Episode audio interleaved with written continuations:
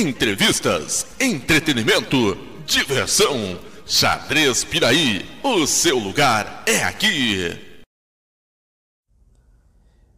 Muitos consideram José Raul Capablanca como o mais talentoso jogador de xadrez de todos os tempos, entre os campeões mundiais. Porém, sempre tem alguém que talvez seja melhor que você em algum momento.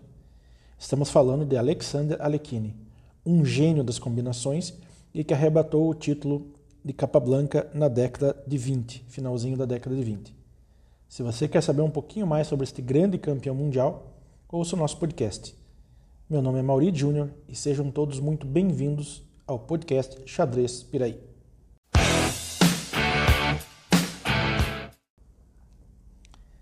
Década de 20 e 30, grandes enxadristas, né? Haviam grandes enxadristas, o Lasker, Capablanca e o Alekhine, que era considerado por muitos aí um dos maiores gênios da combinações de xadrez. Falar um pouquinho sobre o Alekhine, estou me baseando em dois livros que eu já deixo como dica para vocês que estão nos ouvindo, que é o Xadrez dos Grandes Mestres, 400 conselhos para melhorar seu nível enxadrístico que é de Antônio Lopes Manzano e José Moreiro Gonzalez, é da Artimédia Editora. E, logicamente, também me baseei num livro sensacional do Gary Kasparov, Meus Grandes Predecessores, volume 1. É com base neles que a gente vai falar um pouquinho sobre o Alekhine. Neste livro que eu acabei de mencionar, O Xadrez dos Grandes Mestres, existe um resumo sobre a trajetória do Alexander Alekhine que é bem interessante.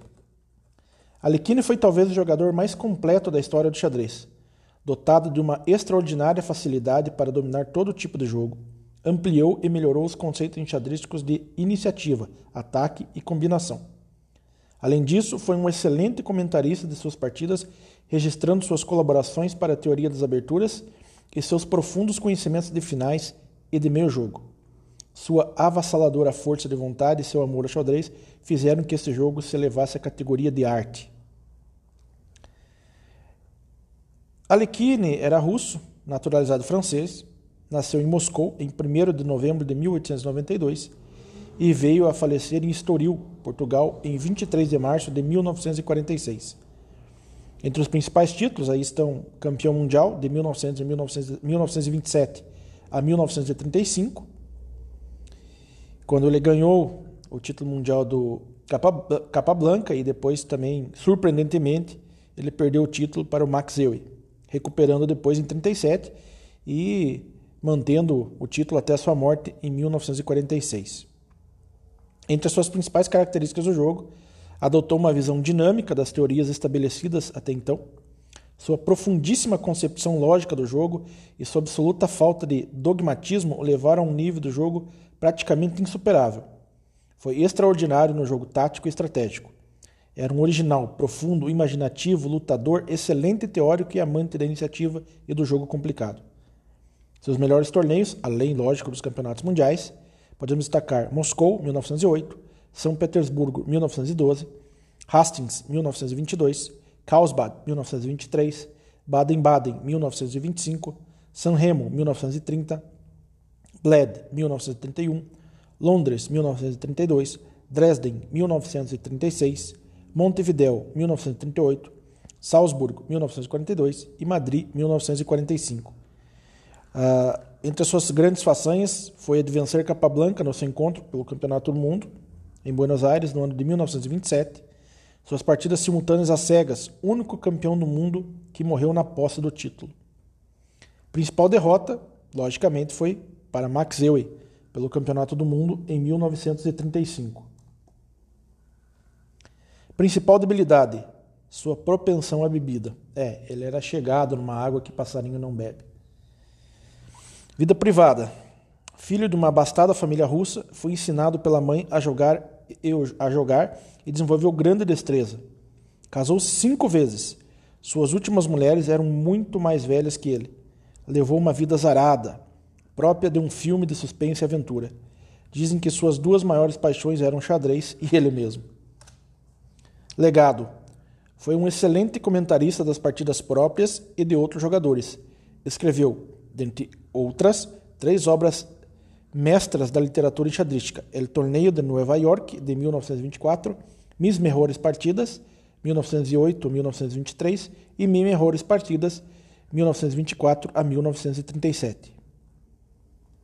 Um dos mais brilhantes e imaginativos gênios da história do xadrez, revolucionou a teoria das aberturas e nos deixou a original defesa Liquine. Foi considerado por muitos como o melhor jogador de todos os tempos, dotado de uma grande capacidade de trabalho, batalhador incansável, arrebatou o título de um dos mitos mais famosos do xadrez, Capa Blanca. Como eu sempre digo, todo mundo gosta de fazer listas e eu sempre tenho uma dificuldade em encontrar ali uh, o quinto lugar na minha lista entre os melhores do mundo. Eu coloco o Kasparov, o Magnus Carlsen, Bob Fischer, Karpov e ali no quinto lugar eu fico sempre na dúvida se eu coloco o Alekhine ou se eu coloco o Capa Blanca. E aí vai depender da partida que eu acabar analisando, dando uma olhada, ah, hoje eu vou ver uma partida do Capa Blanca, aí eu já acho que ele foi um pouquinho melhor. Aí eu vou ver uma partida do Alequine, eu já acho que ele foi, foi superior. Enfim, realmente é bem complicado de você definir. Nesta minha, minha lista, né? Lógico. Porque as listas são sempre são sempre polêmicas e nem todo mundo concorda. Uns colocam o Fischer como primeiro, outros já colocam o Carlsen. Enfim, outros colocam até o Paul também, que foi um gigante, não reconhecido como campeão mundial pela federação, mas digamos que é um dos grandes reis aí é, sem coroa. Mas continuando, uh, ele tinha uma visão fantástica, combinatória, e era baseada em sólido fundamento posicional, e era fruto de uma forte energia à estratégia. Isso posto, Alekhine seguramente pode ser considerado o pioneiro do estilo universal, baseado em uma estreita interrelação de motivos táticos e estratégicos. Ele estava claramente à frente de sua época quanto ao seu enfoque de xadrez.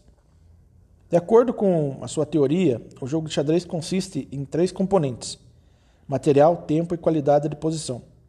E todo jogador faz uso deles o tanto quanto possível. Quanto ao material, não há dúvida. É neste nível aritmético, é até mesmo um computador pensa. Peão a mais, peça a mais. Trata-se do ABC da ciência do xadrez. O segundo fator, o tempo, é mais complicado, mas igualmente compreensível. O ganho de uma peça, a velocidade do avanço do peão passado ou do assalto à fortaleza real. Também, ao sacrificar material por um ataque rápido, é justamente o tempo que levamos em consideração. O terceiro, ter o terceiro, qualidade da posição, é o fator estratégico menos óbvio. Estrutura de peões, pontos fortes e fracos, peças ativas e passivas, par de bispos, rei aberto. A qualidade da posição não pode ser aferida matematicamente neste momento. Pode ser este o fator estratégico mais importante, mas dentro de um, mas dentro de um par de lances pode ser outro. Aqui a avaliação é uma questão intuitiva e a compreensão desse fator já é um sinal de grande maestria. Em todo caso, voa alto quem consegue sutilmente apreciar os três fatores. A habilidade de ponderar os prós e os contas de tudo, de sacrificar algo em favor do enfraquecimento de certas casas ou, digamos, debilitar os próprios peões para ganhar um par de tempos. Isso é acessível a pouquíssimos. É preciso intuição, experiência, dom divino. Alekhine cresceu e viveu por muitos anos em Moscou, na rua Arbat, perto da praça Smolensk, literalmente a poucos passos de, da, da moradia atual, do Kasparov. Sasha, diminutivo de Alexander em russo, era a terceira criança de uma família de uma família uh, nobre, onde tanto adultos quanto crianças gostavam de xadrez. Começou a jogar aos sete anos e em seu principal adversário passou a ser seu irmão mais velho, Alexei. Mais tarde, sua casa passou a ser frequentada por alguns famosos, mestres, alguns famosos mestres de estilo combinatório, como Nenarokov, Domenfeld e Dus Kotimrsky, sendo que esse chegou a dar algumas aulas pagas ao futuro campeão. Convém notar que no período de transição entre o século XIX e o século XX, Moscou era importante centro de xadrez, o segundo na Rússia, depois de São Petersburgo. Lá foi realizado o match de volta Lasker-Steinitz em 1896-1897. Assim como o primeiro e o segundo torneio, Pan Russo, vencido por Chigorin e também as visitas de grandes estrelas estrangeiras, inclusive Pillsbury, com sua exibição recorde de partidas simultâneas em 1902. Boa nutrição para o crescimento de um jovem talento. Alekhine estava tão absorvido pelo xadrez que, de acordo com um de seus colegas, durante as aulas da escola, ele costumava se desligar do ambiente e nem sempre se dava conta de onde estava. Certa vez, durante um exame de álgebra, ele subitamente se pôs de pé com os olhos radiantes, olhou sua volta, remexendo como de costume, seu topete ruivo com a mão esquerda, e então Alequine resolveu. E então, Alequine, resolveu? Perguntou o professor. Sim, sacrifica o cavalo e as brancas ganham. A classe caiu na gargalhada. Então, Alequine era um jogador que estava tinha uma ligação extremamente íntima com o jogo de xadrez, e isso fez com que ele se tornasse um dos maiores jogadores da história. Alekhine também é autor de grandes frases aí que o tornaram notável, tornou é, é, era notável, digamos assim, a sua, digamos assim, autoestima, né? É, certa vez ele tentando é, na, na, fronteira com a Polônia pediram seu passaporte, ele falou: "Meu nome é Alexandre Alekhine, eu tenho um gato chamado xadrez e eu não necessito de passaporte." Né? É, outra frase que é atribuída a ele também é: o xadrez para mim não é um jogo, mas uma arte. Sim, eu assumo todas as responsabilidades que uma arte impõe a seus adeptos. Essa era uma frase interessante também. E uma frase que eu gosto bastante dele é: a habilidade para controlar o tempo do relógio de xadrez é tão importante como a técnica de jogar finais. É, então é uma frase bem interessante.